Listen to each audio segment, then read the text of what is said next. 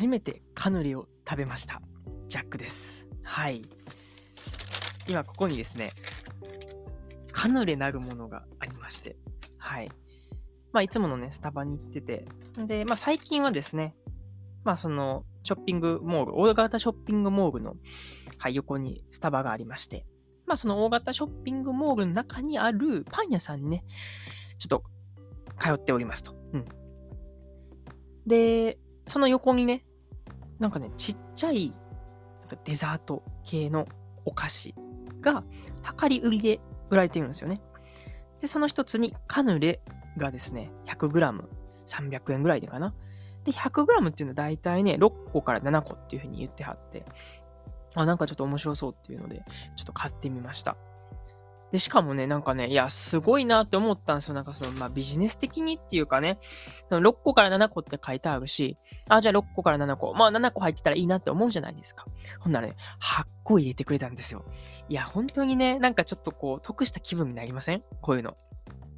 あの、6から7やでって書いてあって、8入ってたら、ラッキーみたいな、なりますよね。なんかこういうのって、まあこれね、まあ偶然か、まあ偶然じゃないにせよ、なんかそういう、こう、期待値を上回るっていうのは、本当になんかリピーターを呼ぶっていうか、うん。なので、本当にここはね、ちょっと僕のフリーランス業にも、なんか勉強になった部分でもありますね。っていうのもまあ、普段からちょっとこう心がけてはいるんですけども、まあ、ここで言ってしまうとね、もしこの僕のね、あのまあ、クライアントさんでこう聞かれている方がいたらあれなんですけども、その、ね、例えば、納品が、えーまあ、3日以内にしますって言って、僕はもう、もうベスト1日でもう遅れたらいいなっていうふうに思ったりしてるんですね。うん、っていう意味でちょっと余裕を持たせた、まあ、納品っていうのをこう決めていたり、はい、しますと。うん。まあそんな感じでちょっとカヌレですね。ちょっと食べます。なんかね、面白いですね、カヌレ。あの、フランスの料理ちゃんは、まあ料理っちゃ料理ですね。お菓子なんですけども、なんかまあ小麦粉のまあケーキみたいな感じですよね。で、まあ特徴は、なんか表面が結構パリッとしてて、中がちょっとふわっとしてる感じなんですよね。ちょっと今あるんでいただきます。うん。うん。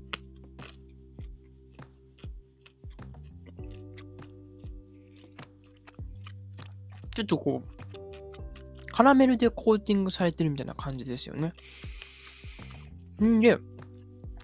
うん、カリッと食べたときに、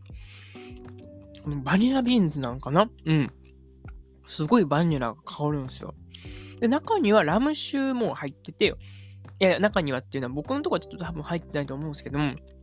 カヌレとなるものは、なんかね、中にラム酒が入ってるみたいで、で、ちょっとこう、芳醇な香りっていうんですか？うん、なんかするみたいなんですけども、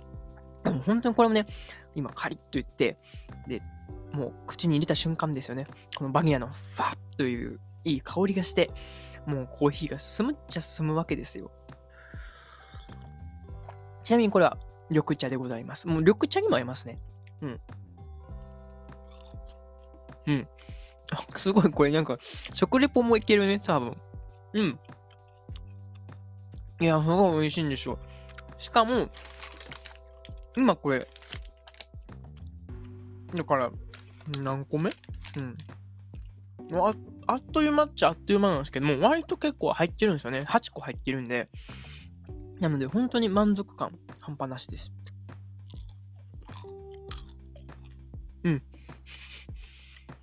あんまりね、咀嚼音って入れちゃうと、ちょっと下品じゃないですか。うん。なので、ちょっと控えめようとは思うんですけども、でもこのね、聞けましたか？皆さん。カリッっていう。んで、なんかジュワッとなるんですよ。なんかこれがね、ちょっとたまらなくなりました。あの、新しい発見ですね。まあ、もともと、カヌレっていうのは聞いたことあったんですけど、うん。ごめんなさい、食べてるのに話すっていうちょっと放送事故で。うん。何の話や？カヌレですよね。僕初めてこのカヌレっていうことを聞いたのは、アニメでね、4月は君の嘘っていうアニメがあるんですけども、なんかそこで、まあ、ヒロイン役の子がね、すごいカヌレが好きなんですよ。うん。結構切ない話なんですけども、なんか、あの、カヌレを一緒に食べたねみたいな、そういう回想シーンみたいなのがあって、初めて聞いた時、あ、カヌレって何やろうなとかずっと思ってて、うん。なんかの、うん。なんなのと思いながらずっと思ってて、で、名前だけは知ってたって感じですね。んで、まあそっからまた月日が経って、あ、カヌレってこんな形のやつなんや、みたいな。で、意識をするようになりまして。で、何度かね、見るようになって、うん、あ、あれや、カヌレ、みたいな。あ、また会うわ、みたいな。え、めっちゃ悪くない？みたいな。で、最近っていうかね、あの、また、このカヌレっていうのを、この、ショッピングモールで見て、まあ、購入に至ったわけですね。うん。なんか 今のこの話してると、もしかするとあれですよね、このマーケティングとかの分野ですごいその、フォーマットに従ってるというかね、なんか、名前だけ聞いて、で、認知して、で、認知からちょっとこう、ね、購入に至るみたいな、なんか、あった気がします。はい。こんな感じで、カヌレ事情でございました。はい。まあ、カヌレはいいんですよ。今日は。カヌレどころじゃない。ほんまに。ということで、今日はタイトル、皆さんお気づきですよね。母と話して、てんてんてんっていうようなタイトルになってます。はい、実はですね、ちょうど今収録しているのが12月の4日なんですけども、昨日ですね、はい、夜8時からですね、まあ、電話しようかっていう風になったわけです。うん。もともとは、まあ、僕がね、高知移住するっていうことを、まあ、あの、LINE で伝えて、で、まあ、それまでに一回なんか会えたらいいよね、みたいな感じで、こう、会う日程みたいなのをこう決めようとしてたんですけども、まあ、結局お互いの日程が合わずということで、まあ、何、ビデオ通話みたいなんで、まあ、できたらいいんじゃない？みたいな話になって、ビデオ通話をしたわけでございます。はい。まあ皆さんどうなんだろうな。あの、まあこのラジオすべて聞いてくださっている方ならわかるかもしれないですけども、僕の母親と、まあ僕がですよね、話したのは、おそらく僕が誕生日3月22日なんですけども、その日以来なんですよ。確か。うん。なんかね、LINE でなんかそのメッセージでやり取りはしてたんですけども、まあしてたって言ってもそんなに頻繁じゃないんですけどね、なんか、すごい愛想の悪いちょっと返事をしてたなって思いますけど あ、はい、みたいな、OK、みたいな。なんかすんごい、ね、わからない。家族あるあるなのかもしれないですけども。んで、そう、3月22日に初めて僕がその名古屋でインターンしてるって嘘がバレた日なんですよね。うん。誕生日の日に、その誕生日おめでとう電話をしたんだけども、化けの皮を剥がされるという、はい、機会でして。まあ、その化けの皮みたいな話っていうのは確かね、えー、いつの回やろうな。僕覚えてるのはエイプリル・トゥルースデーっていうのをね、4月1日ぐらいに、うん、アップしたんですけども、その1個前の回ですね。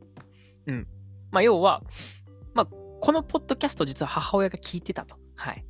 で、まあ、親には全然その名古屋に行くっていうことは、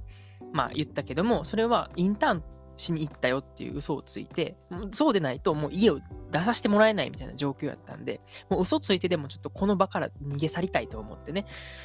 家を出たわけです。うん。で、まあ親には、あ、あのインターン先で頑張ってるよとか、あのインターン先のね、寮生活で頑張ってるよみたいなことを言っとって、あ、じゃあ頑張ってんねんなとか言ってくれとってんけど、なんか、そう、この誕生日の時に、えあんたさ、みたいな。実はデンマーク行くんやろみたいなことをいきなり言われて、ちょっと戸惑ったわけですよね。は、は、みたいな。え、いや、別にみたいな。そんなことないでみたいなことを言ったんやけども、まさかのね、その僕のポッドキャストをずっと聞いてるっていう、まさかの、あのヘビーリスナーやったっていうことで、もう本当に、変な汗出ましたね。あの、当時は。うん。で、まあ、しゃあないかっていうことで、ポッドキャストを通して、その次の回ですよね。そのエイプリル・トゥルースデーっていうので、もう全てを暴露したんですよね。いや、マジでもう、すごかったな、あれは。いや、実は、みたいな、あの、デンマーク行きを諦めて、名古屋でインターンしようと思ったんですけど、いや、しようということで、まあ、名古屋にね、行ったんですけども、全部嘘ですみたいな感じのことを言ってました。まあまあ詳しく、ほんまに肉声で残ってんのはあの4月1日、エイプリルトゥルースデーっていうのがありますので、まあ、そちらちょっと概要欄に貼れたら貼りますので、そちら、えー、お覗きください。まあ、それはさておきですね。でそれぶりなんですよ。それぶりの直接ちゃんと、まあまあね、面識はしてないけども、オンラインではあるけども、本当に約8ヶ月、9ヶ月ぐらいですね。はい。で、ちょっと不安やったんですよね。んで、どうやったかっていうことを、はい、本編で話していきたいなっていうふうに思いますんで、皆さん、ゆっくり、しっかり聞いてってください。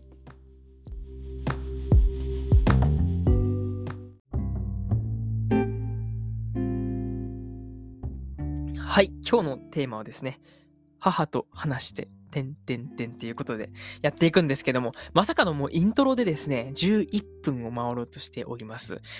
結構長編になりそうですね。うん。なので、まあまあ、なのでって言っても別にそれを、ま、早く回すっていうことはないんですけども、まあ、あの、ゆっくり噛み締めて聞いていってください。まあ、結論言いましょうか。はい。母親と話しまして、どうやったか。和解できました。すごない？えじゃない。ほんまに。びっくりしたよ、マジで。いや、一番びっくりした。ほんまに。っていうのも、もう、そのね、僕が言ったらもう、嘘をついてまでね、出てって、あ、もう、お前マジかみたいな、そう海外ね、あの、結局行くんか、お前は、みたいな。うん、もう反対の反対の反対を押し切って、しかもなんかコロナが来てみたいな感じでね、なって。で、しかもね、うん、まあ嘘をついてまで言ったわけなんですけども、なんとですね、もう驚くぐらい和解できてました。いや、何もしてないよ、マジで。何もしてないことはないんです。でもそれは、ちょっと今回ちょっとまたね、あの、大きく3つに分けて話すんですけども、いや、ほんまにすごかった。うん。っていうことで、まあ、とりあえず、えー、和解はできましたっていうことをお伝えします。いや、ほんまに、あの、こうやってね、まあ僕のその、当時から聞いてくださっている、はい、あなたでしたら、本当に、うん、ちょっとこう、安心してくれたかなっていうふうに思います。うん。なんとか僕は元気でやってるよ。うん。ということで、はい。まあ、なぜ和解したのかっていう部分からですね、まあ、本当にこう、心に残ったことであったりとか、親と話してて、本当にもうでもむい、もう、ね、ほんま1時間ぐらい喋るって話あったんですけど、1時間50分、もう約2時間ですよね。もうあっという間に時は過ぎ。で、本当にね、あのいや、面白いのが、自分が本当にずっと実家におった時に、全然喋れんことをちゃんと喋れたっていうのが、すごいでかかったんですよ。はい。なので、まあ、何回も言うように、ちょっと今日3つにまとめましたので、それぞれですね、なんで私、ジャックは母と和解することができたのか。一応ここ母とです。父とはちょっとまだね、怪しいです。僕がちょっと心的にやばいんで、ちょっと一旦ね、っていうのも、まあ、今回その前提として、母親が、その父が今回いない日に、まあ、見計らって電話をしようっていうような、えー、魂胆で、繋いだわけなんで、ちょっとまだ父とはいけないです。はい。あの、心通わせてないですね。ちょっと厳しいですし、ちょっとなんかあの、今思い出しただけでちょっと、うってなります。ごめんなさい。はい。そんな感じでですね。とりあえず、はい、3つ。もうめっちゃ言うよ。何回言うね。もう3つ、3つ、3つうるさいよって感じなんですが、はい、言っていきますね。1つ目。実はこの、ポッドキャストっていうのがめっちゃ強い味方になってくれてました。いや、マジすげえ、これ。よくやったよ、ポッドキャスト。えっとですね、まあ、ポッドキャストを通じて、この意思疎通っていうのを図ることができました。いや、これほんまにいや、何回言うねん、もうちょっとしつこいんですけども、いやーねまあ、それこそ今までは本当に親も、まあ、僕も、なんだろうな、やっぱその、安定したいとか、こう、まあ自分が、まあ生活しやすくとか自立したいっていう部分はあったんですよね。おそらく母親もその、まあ少なくとも今回母親なんで、母親とも同じその、まあ共通のゴールではあったにしても、なんかね、その、見てる手段っていうのは全然ちゃうかったわけですね。もう僕は、もう別に会社員とかにとらわれることなくね、もうフリーランスとか、なんかもうよくわからんところから、もう攻めていこうって感じやって、やっぱ母親っていうのは、まあ自営業っていうバックグラウンドがあるんで、やっぱりその自営業の大変さであったりとかっていうところからですよね。やっぱりこう会社員とか、それこそ教員とかにもう固く、それこそ新卒入社っていうのをした方がええんちゃうんっていうことをね、言ってくれてたんですけども、今回はびっくりするほどね、もうコロッと変わってました、マジで。っていうのも、やっぱり僕はこうやって毎日、毎回ですね、はい。こうやってポッドキャストを配信したことによって、まあ、いい意味でこの洗脳ができたっていう 洗脳って言い方悪いな。うん。でも、ちゃんとその自分の本当に思いっていうのをここに載せてるがゆえに、ちゃんと聞いてくれてたみたいですね。まあ、最近はちょっとあんまり聞けてないって言ってるけども、いや、驚いたところはですね、まあ、ポッドキャストもそうなんですけども、まあ、僕がやってる仕事ですよね、このグラフィックレコーディングについても、もう意思疎通が完璧でした。いや、すごい、マジで。うん。びっくりしたよ、なんか。あの、今やってるさ、グラレコってやつさ、みたいな。もういきなり話来てさ、もう、ちょっと会話逆に置いてかれそうになりました。っていうぐらい、なんか、やっぱその、ね、親は、こう、まあ子供をこう気にするっていう部分は、やっぱりあって、本当にそれを、まさにポッドキャストがですよね、こう仲介してくれて、ほんで、それこそ高地域についてもですよね。まあもちろん、こう LINE の文面で、高知に行くことになりました。よろしく、みたいな感じのことを言ってたんですけども、まあ、僕のポッドキャストを聞いてくれてたみたいで、あの高知に行くわけっていうね、エピソードがあるんですけども、もうそれを聞いてて、あ、いいやん、みたいな、コーチでこういうことしてこういうことすんのやろ、みたいな、え、めっちゃいいやん、みたいなことをもう言って後押ししてくれるっていうね、もうほんま泣きそうになりました。マジで。うん。っていうぐらい、え、もう、何回言うねんって感じですけども、もう、ポッドキャスト様々です。ほんまに。いや、ここまで、このポッドキャストの恩恵を受けることができるとは思ってなかったですし、本当に、こういう親子の和解っていうのをできるんだなって思いました。このポッドキャスト使って。なので、本当に今こうやって、まあ、皆さんの中でですよね。まあ、そういうこと学生さんなのか、こう、社会人の方なのか、まあ、ちょっとこう、親と心を通わすことができないっていう方はですね、もう、ポッドキャスト取りまくってください。ほんまに思いの丈を綴り綴りまくって、もう親にその、うん、ポッドキャストの URL をですね、もう、叩き送ってあげてください。もう一回でいいんで。ほんならね、もう気にしだすんで。んで、聞いてくれて、聞いてくれて。んで、あの、お互いのその共通認識っていうのは取れるんじゃないかなっていうふうに思いました。なので、ほんまに、え、一つ目、このポッドキャスト通してこう意思疎通を図れたの。いや、マジすげえなって思いました。ほん。ほんって、なんかもうちょっとテンションばっ、ちょっとおかしくなってるんですけど、はい。っていうのが一つ目です。いや、本当に良かったです。そして二つ目の良かったこと。自分のルーツっていうのをもう少しでも知ることができました。というか少し知れました。はい。っていうのも今僕こうやってグラレコっていうね、ものをやって、まあ、絵を描くとか、まあ文字を書くとか、まあ言葉を届けると言ってもいいですよね。うん。なんかそこのルーツっていうのをね、ちゃんと、あの、まあ一部ではありますけども知れました。いや、そこ本当にでかかったです。まあ、今回その母親とまあ、それこそこう、僕のね、高知移住についてどういうことするのって話もあったんですけども、その、結構僕のルーツの話をしてくれて、まあ、それこそその、ね、結構もう、おじいちゃんに似とるな、みたいな部分からね、始まって。で、まあ、おじいちゃん家系でとか、母方家系でこういう人がおって、みたいな、っていう話で、やっぱりその、無意識のうちに、僕のその母方の父親、まあ僕はじいじと呼んでるんですけども、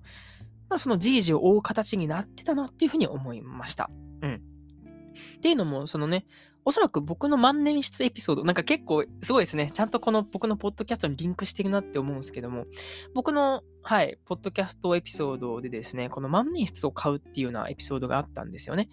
なんか購買意欲をかき立てるなんちゃらみたいなエピソードやったんですけども、そこで、まあ僕のじいじがですね、その万年筆を使って仕事をしていると、本当にその重いもの、重いものっていうか、その万年筆よりも重いものを持ったことがないっていうぐらい、もう万年筆を使って仕事をしてたっていうふうに言ってました。うん。っていう部分から、まあそもそも僕が万年筆を買ったっていうとこもやし、なんか面白かったんがね、その、新しく僕、その、万年筆のインクをね、新調したんですけども、そのインクもまさにそのじいじが持ってたやつや、ギャハハっていうことで、あの、全然それ知らなかったんですけども、いや、やっぱりそのルーツたどんねんなっていうような、なんか宿命にあるんだなっていうことを感じて、なんか安心っていうかね、あ、自分って異端者じゃないねんなっていうことをなんか感じました。うん。そして、えー、まあ、ルーツでいくとですね、実は僕の父親の姿をちゃんと僕はまあ見てたっていうかなんか学んでたなっていうのを感じました。っていうのもね、まあ僕のそもそも家のルーツとしてはですね、僕の両親がですね、共働きで、あの、自営業されているってことなんですけども、町の電気屋さんです。で、やっぱりね、僕は結局電気屋として継ぐことは、まあおそらくないんですけども、ごめんなさい。おそらくないんですけども、一人息子やのになんで継がへんねんって感じのね、意見も聞こえてきそうなんですけども、でもね、やっぱりその、お客さんとのその、まあ、信頼関係の作り方やっぱりその街の電気屋さんっていうのは、やっぱりその根付いたそのね、信頼っていうので、まあ、お仕事いただいているっていう部分があって、本当にその目の前の人をこう喜ばせるっていう精神っていうのは、なんかまさに自分が引き継いだ部分でもあるなっていうふうにやっぱ感じます。まあ、今もね、少なくではあるんですけども、本当に一人一人のそのお客さんと、あの、仕事をしていく中で、やっぱりこう丁寧にやっていきたいなっていう部分もありますし、まあ、まだまだ結果としてはね、未熟なものではあるんですけども、やっぱり自分の利益っっていうよりかは、まずその目の前のお客さんになんか喜んでもらいたいというか、なんかそういう思いでやってるなっていう部分は、本当にね、まあ手段としてこの電気やフリーランス、まあ、グラフィックレコーディングとしてこう全然違うんですけども、なんかやっていることは結構一緒やなっていうことをなんか気づいて、なんかそれはね、なんか母親も言ってましたし、うん、本当にそこはちょっとこう、感極まるところでございました。うん。なので、まあ、いつかね、あの、父親にもこうやって、うん、なんかね、うん、まあ、若いと言いますか、うん、ちゃんと伝えれたらいいなと思います。はい。ですね。というような、まあ、ルーツがありました。でございますね。はい。そして、まあ、三つ目。まあ、これはですね、まあ、うちの母親がですね、まあ、母の父親、まあ、つまり僕で言うじいじなんですけども、まあ、そのじいじに相談していたことっていうのがあるんですね。それが、なんとですね、僕が大学を、まあ、合格して、それこそ僕はうん、農学部に推薦入学っていう形で入ることになったんですけども、その時にどうもね、母親はですね、そのじいじにね、まあその時は生前だったんで、あの、相談をね、してたみたいです。あの、結局、なんか農学部っていう形で推薦で受かってんけども、結局、生かした方がいいんやろうかっていうことを、まあ母はね、じいじにこう相談してたみたいです。そしたらね、いや、その話初めてかな？聞いたんですけども、なんかじいじが言ってたそうです。っていうのも、何を言ったかっていうとですね、まあ、そんなんな、一年、一年浪人したらええねんっていうことをね、言ったみたいです。うん。で、実はそのじいじも、大学はですね、なんか1年間か浪人してたみたいでですね。うん。しかも、すごいですよね。その、あの当時の時代なんで、あまりその、まあ、まあ、浪人してる人もいるにはしても、やっぱりそういうね、あの、なんですかね、こう履歴をギャップをしないっていうんですかね。間を詰めてその進学していくのがこう良きであるっていうやっぱ時代とかもあるとは思うんですけども、でもやっぱその中でそのまあ浪人をしたっていう経験があるじいじはですね、やっぱその、ただその行きたいところに落ちたっていうだけではなかったっていうふうに言ってました。っていうことを言ってたんですね。で、まあ、自分とこの見つめるきっかけっていうのになったでっていうことをどうも母親に言ってたみたいなんですね。うん。で、もう一つ言ってたのが、その現役では得られないものっていうのが、この浪人時代にはあるっていうふうに言ったみたいで、なんかね、まさしく、これギャップライフじゃないっていうことを、やっぱ感じましたね。うん。やし、本当にそのうちのじいじっていうのはね、なんかもうなんか自慢に聞こえたら申し訳ないんで、そのね、手前味噌ではあるんですけども、本当になんか自分のしたいことを仕事にして、で、思う存分、なんか仕事して、で、全うして、うん、まあ、亡くなったっていうふうに、まあ、母であったりとか、まあ、家族は言ってるっていう部分からですね、やっぱり、うん、うーん、そういったギャップする、結局自分の見つめ直すっていう機会は必要やったよなっていうふうに思いますし、ね、まあ別にそのね、僕は高校卒業して大学入る前に、その言葉を聞けなかった今ではあるんですけども、結局僕も大学卒業してからギャップしとるやないかいっていうことでね、まあ、浪人みたいな感じですよね。で、結局ね、その親に反対されながら自分と見つめ直す期間みたいなになったし、なんかそういう部分ではね、すごいそのじいじと心を通わすことができたなっていうことで、すごい嬉しい部分でありました。うん。本当にね、なんか今思うと、そうやってじいじが生きていたらですよね。うん、なんかもっと、まあ、ね、教えてもらえることがたくさんあったんだろうなというか、本当になんかメンター的な感じになってたんだろうなっていうふうになんか思うとね、まあ惜しいとこではあるんですけどもね。まあでも、ほんまになんか取り付いてる感じしますね。そう思うと。うんうんうん。なんか結構同じような道を歩んでいる感じがしますので、あ、そう、あともう一つ言うの忘れてました。っていうのもですね、まあ、うちのじいじがそのね、万年筆で仕事をしてたっていう部分もそうなんですけども、なんとですね、まあ、あの、大学の教授さんをされてたっていう部分でもあるんですけども、講演会とかね、結構喋りで仕事をしてたっていう部分もあったみたいです。これはもう初耳でした。なのでですね、まさに、この今僕がやってるポッドキャストっていうんですか、この喋るっていうことが、あの、あ、じいじの血が入った、そっちに行ったんやなっていうことを母親は言ってました。っていうのも、その、まあ、母親はですね、まあ、二人で姉妹なんですけども、その姉妹にはどうもその喋りのトークスキルみたいなのは言ってないっていう風になんか言ってたみたいで、うん。あの血は結局どこに行ったんやって感じで思ってたら、まさかのここに来てたっていうことでね。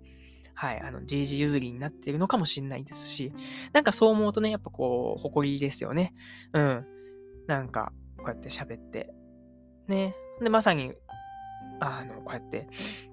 1年半続けられてきたっていうのも、そもそもこう喋るのも好きだし、こうラジオが好きっていう部分でもあったんですけども、うん、なんか繋がってるなっていうふうに本当に思いました。はい、そんな感じでですね、結構長々と喋らせていただきました。今回結構長々でした、本当に。はい。ちゃんと、まあ、ちゃんとっていうか別にね、まあ、さらっと聞いてもらったらいいですしね。ああの、ざっとまとめますとね、一つ目、まず、ポッドキャストを通してね、まあ、母親と意思疎通できたっていうのは本当にすごかったなっていうふうに思います。で、本当にね、あの、支援者として、なんか困ったら言ってねとか、あの、本当になんか頼もしいなっていうふうに思います。そして二つ目がですね、その自分のルーツっていうのを少しでも知れたっていうところですよね。うん。主にじいじ。まあ、父親もそうですし、まあ、母親もそうです。うん。本当に周りでできているなっていうのを改めて実感しました。そして3つ目が、まあ、母親がですよね。うちのじいじに相談してたことがですね、まさに、うん、もうギャップライフをもう彷彿とさせるような、はい、ことを言ってたみたいなんで、うん、まあこのままですね、まあ僕もこの GLB ですね、ギャップライフブラザーズという、はい、チャンネルも持ってるんで、なんかそちらでもね、はい、これからも発信できたらなというふうに思っております。うん、こんな感じで、本当に母と話して、てんてんてん。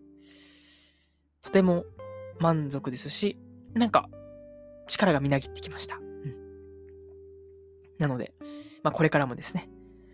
まあこうやって発信続けていきますんで、はい、末永く、えー、見守っていただけたらなというふうに思います。こんな感じで今日は長々と失礼しました。お相手はジャックでした。またね。